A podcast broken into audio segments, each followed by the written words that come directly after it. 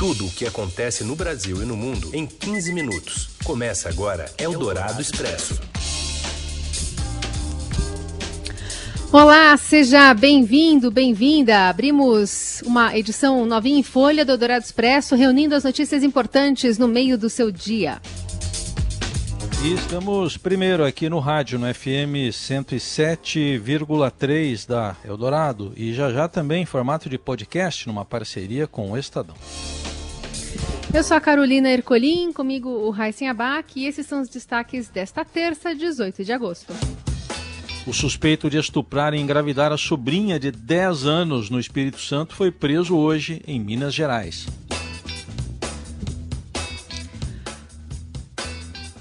Mesmo com a pandemia do coronavírus, o governo planeja fazer cortes no orçamento do Ministério da Saúde para 2021.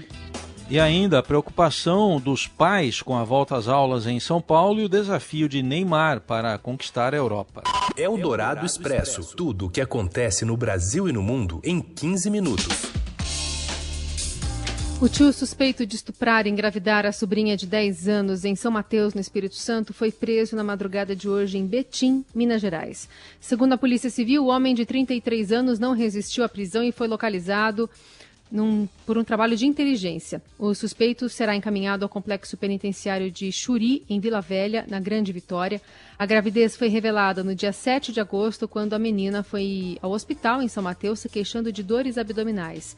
A criança relatou que começou a ser estuprada pelo próprio tio desde que tinha seis anos e que não o denunciou porque era ameaçada. Ela, a criança, né, passou por um procedimento e interrompeu a gestação em Recife nesta segunda-feira.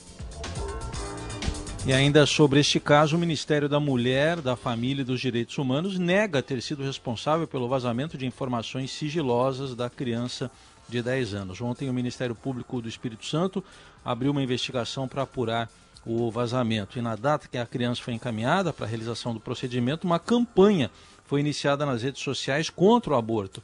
O nome da menor de idade, o endereço do hospital onde o procedimento seria realizado foram divulgados a ação mobilizou um grupo de religiosos que foi até o local para realizar um ato contra o aborto.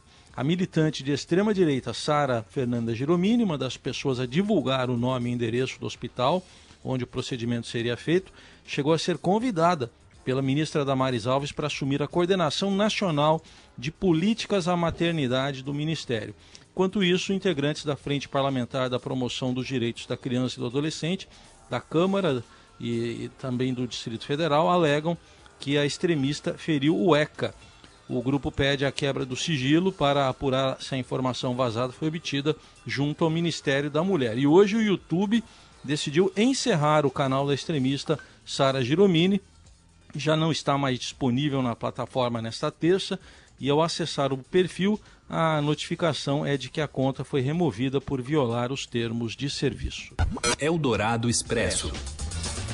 Mesmo com a pandemia, o governo planeja cortar o orçamento da saúde para 2021.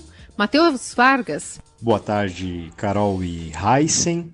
Em plena pandemia do novo coronavírus, o governo Jair Bolsonaro prevê cortar o orçamento do Ministério da Saúde para 2021. As discussões internas sinalizam um limite de gastos para o próximo ano de cerca de 130 bilhões de reais. Esse valor que ainda pode ser alterado por meio de aportes de emendas parlamentares, é menor do que foi aprovado para o começo desse ano e do que o limite atual de gastos da pasta, que está em 174 bilhões. Esse valor foi alcançado após a liberação de créditos extras para enfrentar a crise sanitária.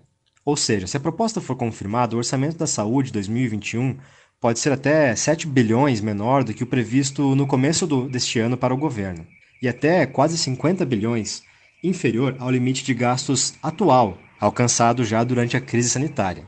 Essa previsão tende a aumentar a pressão por mais espaço no teto de gastos, a regra fiscal que impede o crescimento das despesas acima da inflação.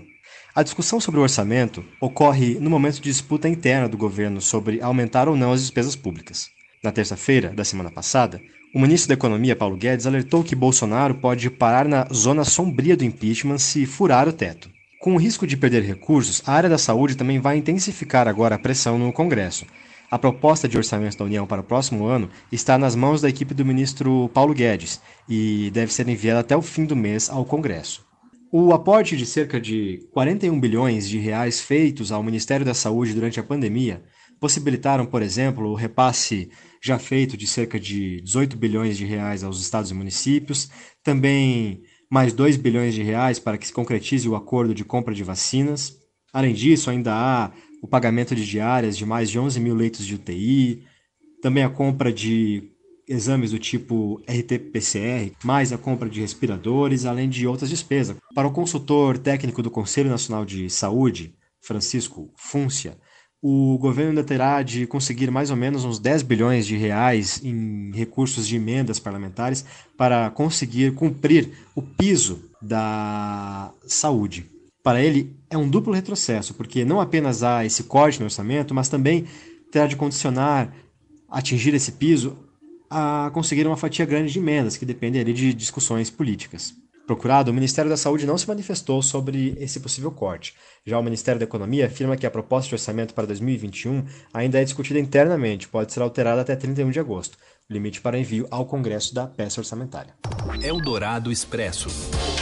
Quatro em cada dez empresas ainda sentem efeitos negativos da pandemia. A gente traz os detalhes agora direto do Rio de Janeiro com a Daniela Monim.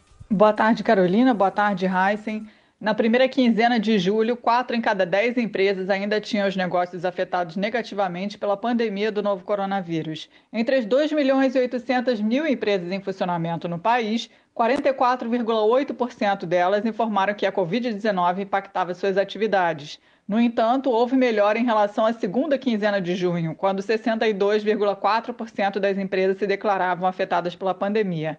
Os dados são da pesquisa Pulso Empresa Impacto da Covid-19 nas Empresas, que integra as estatísticas experimentais do Instituto Brasileiro de Geografia e Estatística. A pandemia do novo coronavírus provocou uma queda nas vendas ou serviços comercializados em 46,8% das empresas em funcionamento na primeira quinzena de julho. A flexibilização das medidas de isolamento social adotadas em combate à pandemia do novo coronavírus melhorou a percepção das empresas de serviços sobre os impactos negativos da Covid-19 nos negócios, mas piorou a do comércio. Cinco em cada dez empresas do comércio e de serviços ainda se queixam de vendas menores. Na primeira quinzena de julho, 380 mil empresas reduziram a quantidade de empregados em relação à segunda quinzena do mês anterior. Eldorado Expresso. O prefeito de São Paulo, Bruno Covas, disse hoje que a volta às aulas da rede municipal, suspensas há cinco meses por causa da pandemia de coronavírus, só vai ocorrer com a aprovação da área médica e não terá datas diferentes entre os ensinos público e privado. O inquérito sorológico, que testou 6 mil crianças e adolescentes com idades entre 4 e 14 anos, apontou que 16% têm anticorpos e 64,4% eram assintomáticos. Com o resultado, a Prefeitura descartou a retomada das aulas em setembro e fará uma nova avaliação em outubro. Em entrevista à Rádio Eldorado, o prefeito Bruno Covas afirmou que o retorno das atividades presenciais será livre de pressões políticas. Nada vai ser feito por pressão política do sindicato A, do partido político B, eh, ou seja, nada vai ser feito com base em achismo, da mesma forma que foi a vigilância sanitária que pediu a suspensão das aulas lá em março eh, e que se tornou uma das decisões mais acertadas que nós tivemos para poder conter a disseminação da doença na cidade de São Paulo, vai ser somente quando a vigilância sanitária der a tranquilidade que é o momento apropriado que nós vamos retomar. Não vamos fazer isso sem o apoio eh, sem a aprovação da área médica. Então, os pais podem ficar tranquilos que nada vai ser feito sem que a área médica dê o devido respaldo em relação a quando é o momento apropriado de volta às aulas. A rede municipal tem 960 rede... mil alunos, somando com os matriculados nas redes estadual e privada, o total na cidade chega a 2 milhões e meio de estudantes. Uma pesquisa da própria prefeitura apontou que 80% dos pais não querem a volta às aulas presenciais. Sobre os professores do grupo de risco para coronavírus, o prefeito disse já ter autorização da Câmara para contratar profissionais temporários, se for necessário. O prefeito admitiu a possibilidade de haver fila na pré-escola com o aumento das transferências de alunos da rede privada e, para evitar a espera, ele quer seguir o sistema de compra de até 5% das vagas nas escolas particulares, como já ocorre com as creches. Em relação à ampliação dos horários de parques, bares e restaurantes, Bruno Covas foi cauteloso e citou a Europa como um mau exemplo. A gente tem avaliado a possibilidade de prorrogação do horário eh, dos parques durante a semana e aos finais de semana, no momento apropriado, a gente deve anunciar isso. Estamos esperando consolidar um pouco mais os números da pandemia na cidade de São Paulo dada a abertura de bares, restaurantes, o período noturno, enfim, eh, a gente tem que ir abrindo aos poucos para não ter um segundo repique da doença, da mesma forma que vários países europeus estão vivendo. É importante lembrar que ainda vive a pandemia na cidade de São Paulo. Então, não dá para ir abrindo tudo ao mesmo tempo. Vamos com calma, com parcimônia. É, até agora deu certo isso na cidade de São Paulo não teve que retroceder e a gente não viu a quantidade de casos aumentar na cidade de São Paulo. Sobre o orçamento de 2021, em fase de elaboração, o prefeito não deu números, mas disse que a peça deverá estabelecer mais custeio para a saúde e apontou que vários equipamentos instalados serão permanentes após a pandemia. Covas prevê um rombo, rombo de 10 bilhões de reais nas contas da prefeitura, com 8 bilhões de perdas na arrecadação e 2 bilhões de gastos extras com a pandemia. Entre as saídas para o problema, ele indicou a postergação da dívida de São Paulo com a União e o recurso ou uso de recursos de fundos municipais e de auxílio federal a estados e municípios aprovado pelo Congresso.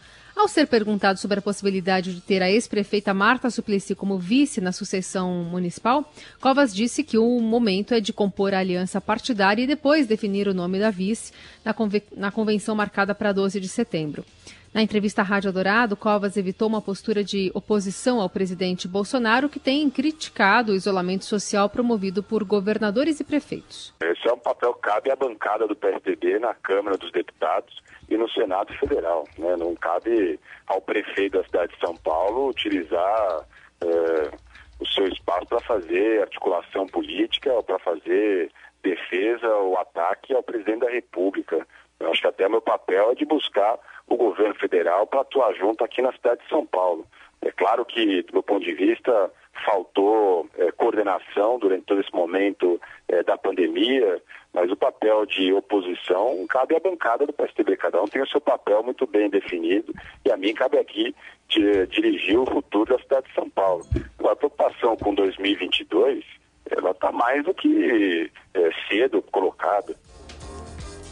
Questionado sobre os tucanos Geraldo Alckmin e José Serra envolvidos em denúncias de corrupção, o prefeito disse que a situação deles é diferente do caso do deputado Aécio Neves, em relação ao qual Covas defendeu a expulsão do partido. A minha linha é a mesma, que se investigue, que se apure, né, que se é, corrija o que tiver errado, né, acredito na justiça, não vou depois para a rua para pedir é, que sejam presos é, os juízes, né? Acredito na justiça brasileira. Agora, a grande diferença é que no caso do ex-senador, ex-governador, deputado Écio Neves, tem um áudio que foi vazado, que todo mundo teve conhecimento dele pedindo dinheiro é, à JBS. Em relação a outros casos de denúncia, é, que se apure, que se investigue, né? Mas tenho confiança que o senador José Serra eh, e o ex-governador Geraldo Alckmin vão provar a sua inocência no judiciário. Eldorado Expresso. Falemos agora do governo estadual, já que um ajuste fiscal do governador João Dória pode cortar um bilhão de reais de universidades e afetar até o setor de habitação. Giovana Girardi. Boa tarde, Carol. Boa tarde, Raicen. Tudo jóia por aí? O governador João Dória enviou um projeto de lei para a Assembleia Legislativa que está causando muitas críticas é, na comunidade acadêmica daqui de São Paulo. É um projeto que envolve vários cortes é, em instituições que existem no Estado é, para poder, enfim, contar, conter gastos aí. Mas um dos itens desse projeto de lei envolve as três universidades públicas de São Paulo, a USP, a Unesp e a Unicamp, e também a FAPESP, que é a Fundação de Amparo à Pesquisa é, de São Paulo. É a fundação que, que, que dá dinheiro para pesquisa, basicamente, né, em, em, em, linhas gerais aí. E o que acontece? Essa, esse projeto de lei estabelece que sobras, superávit que, que, que sobre ali, né, do ano, tenha que voltar para os cofres públicos. O superávit financeiro que restar ao longo de cada exercício voltaria para a conta única do Tesouro Estadual. E aí, é, as universidades já fizeram um cálculo, a FAPESP também, que isso poderia, só já nesse ano, significar uma devolução de quase de mais de um bilhão de reais para os cofres públicos. Agora, qual que é o problema disso, né? É que esse superávit não é só um dinheiro que sobrou ali que não foi gasto. As universidades, a FAPESP principalmente, fazem, é, fazem projetos de longo prazo. Então, por exemplo, vai financiar às vezes um projeto de pesquisa que continua pelos anos seguintes. E aí, é, às vezes, essa, é, esse dinheiro que sobrou, esse superávit, ele vai para o ano seguinte. Então, isso é um, é, é, na verdade, é um corte, né? No final das contas, elas vão perder esse dinheiro, dinheiro que iria ser usado nesses projetos de pesquisa de longo prazo, principalmente. A Sociedade Brasileira para o Progresso da Ciência, que é a SBPC, a Academia Brasileira de Ciências, que é a ABC, divulgaram cartas ontem enviando para os deputados pedindo para que eles não aprovem esse item, é, porque realmente isso pode não só prejudicar pesquisas em andamento, prejudicar o funcionamento das universidades, porque às vezes esse dinheiro é usado também para pagar contas é, que já viriam no ano que vem. É, e também pode, inclusive, ferir é, uma questão que é constitucional, que é a autonomia das universidades e da FAPESP. Pela legislação paulista, as universidades têm autonomia no uso dos recursos que elas recebem. Então, assim, não é que o governo simplesmente pode ir lá e tirar uma sobra. Esse assunto está sendo muito criticado. Inclusive, deputados dentro da Assembleia já estão é, se manifestando contrariamente, tem toda essa movimentação da academia. O governo ontem disse que isso não vai interferir, que não vai faltar dinheiro para pesquisa, mas é a ver aí como que essa questão vai se desdobrar pelos próximos dias. É isso aí, gente. Boa tarde, até mais. Eldorado Expresso. O ministro da Economia, Paulo Guedes, sinalizou que ficará no governo e disse não ter motivos para desconfiar de um eventual descumprimento da promessa feita pelo presidente Jair Bolsonaro de que manterá o teto de gastos públicos. Ele acrescentou que, para viabilizar a realização de obras, está sendo avaliado o remanejamento de recursos de medidas provisórias. Segundo a colunista da Rádio Dourado, Silvia Araújo, Guedes sai fortalecido do embate com os chamados ministros furateto e explica a Silvia por que usar recursos que o governo não tem para estimular a pandemia pode ser um mau negócio.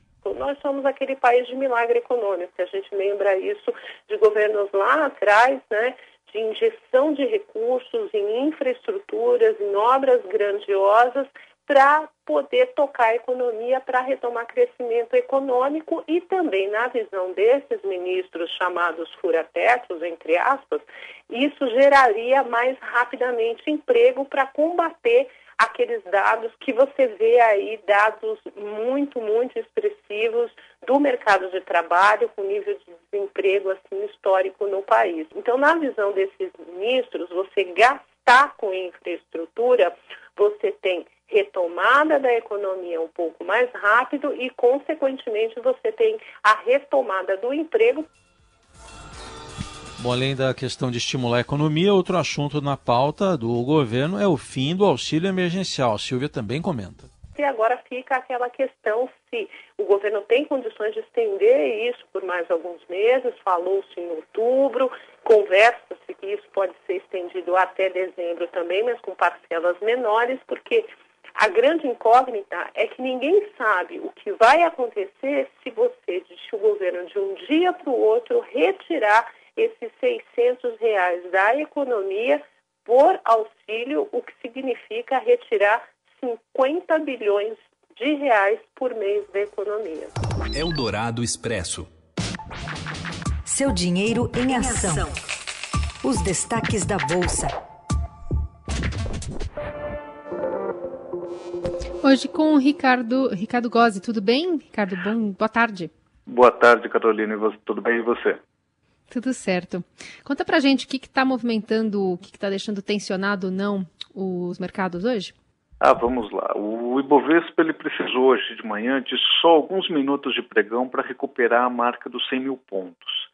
Esse chamado nível de suporte foi perdido ontem, é, no meio de especulações de que a permanência do Paulo Guedes no Ministério da Economia poderia estar com dias contados. Esse risco ele foi dissipado, pelo menos por enquanto, ontem à noite, por comentários feitos tanto pelo ministro quanto pelo presidente Jair Bolsonaro. É, o índice Bovespa, agora há pouco, subia 2%, mas encontra alguma dificuldade para ir além da marca dos 102 mil pontos. E o dólar ontem voltou a operar acima dos R$ 5,50 pela primeira vez desde 22 de maio. E ele chegou a cair mais de 1% hoje na primeira parte do pregão, e agora há pouco operava em alta de 0,1%, de volta àquela casa dos R$ 5,50, em meio à persistência desses temores dos investidores com a questão fiscal. Bom, mas ah, tem uma questão ainda envolvendo um acordo político lá nos Estados Unidos, né? Como é que isso está afetando a Bolsa? Então, Heisen, uh, você tem, eh, no começo da sessão em Nova York, eles abriram em alta, mas logo depois eles passaram a cair, agora eles estão operando mistos, por causa da dificuldade dos republicanos e dos democratas de chegarem a um acordo sobre a prorrogação de medidas de estímulo à economia americana como resposta à pandemia do coronavírus. Eles não estão conseguindo se entender e isso tem impactado muito, principalmente o Dow Jones. Muito bem, então a gente segue acompanhando essa movimentação nos mercados, também com o Ricardo Gozzi no seudinheiro.com. Obrigada, viu, Ricardo? Até amanhã. Obrigado, até amanhã. Você ouve Eldorado Expresso. De volta com o Eldorado Expresso, as notícias mais importantes desta terça-feira. Falando da Polícia Federal em Pernambuco, que deflagrou hoje a Operação Além Mar para investigar um esquema de tráfico internacional de drogas e lavagem de dinheiro. A ofensiva mira quatro organizações criminosas que atuavam de maneira conectada e foram responsáveis pelo envio de toneladas de cocaína para a Europa via portos brasileiros, especialmente de Natal. São 50 mandados de prisão, 139 de buscas em 12 estados, além do Distrito Federal. Eldorado Expresso. E o Neymar está diante da maior chance da carreira desde que deixou o Santos. Fala, Robson Morelli.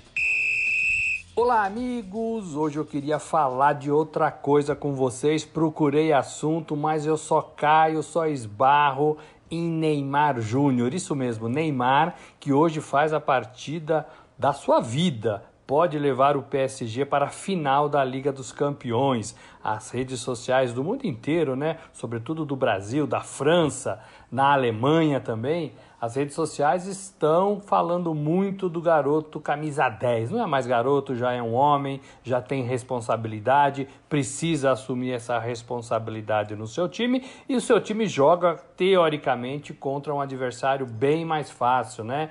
O, o Leipzig da Alemanha é, Neymar e o PSG são favoritos. Neymar é um dos principais jogadores do time. Se o PSG, se o time francês para passar para a grande final da Liga dos Campeões, ele vai ser reverenciado. Ele jogou muito bem contra a Atalanta. PSG conseguiu a virada nos últimos minutos. Se ele repetir a dose nesta terça-feira, a partir das 16 horas, você consegue acompanhar o ao vivo do jogo aqui no site do Estadão. Se ele conseguir repetir isso, ele vai entrar na briga direta para ser eleito o melhor do mundo. E aí leva ainda o seu PSG para a grande final da competição. Acompanhe Neymar nesta tarde para saber qual vai ser o fim deste jogaço Leipzig e PSG. Valeu, gente, um abraço, tchau.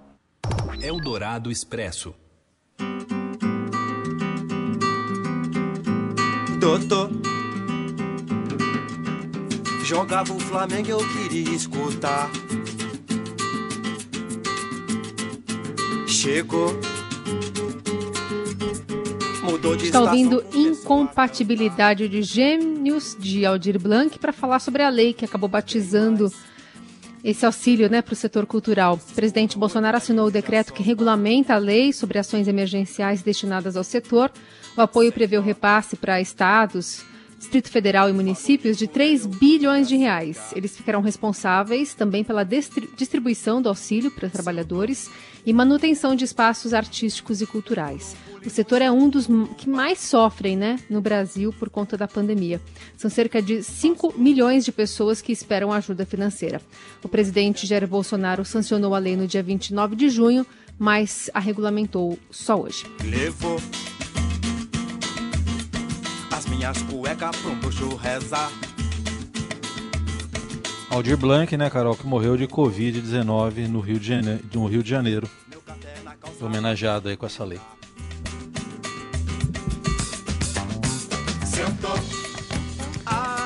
E assim a gente se despede de você, desejando uma ótima terça. Amanhã tem mais.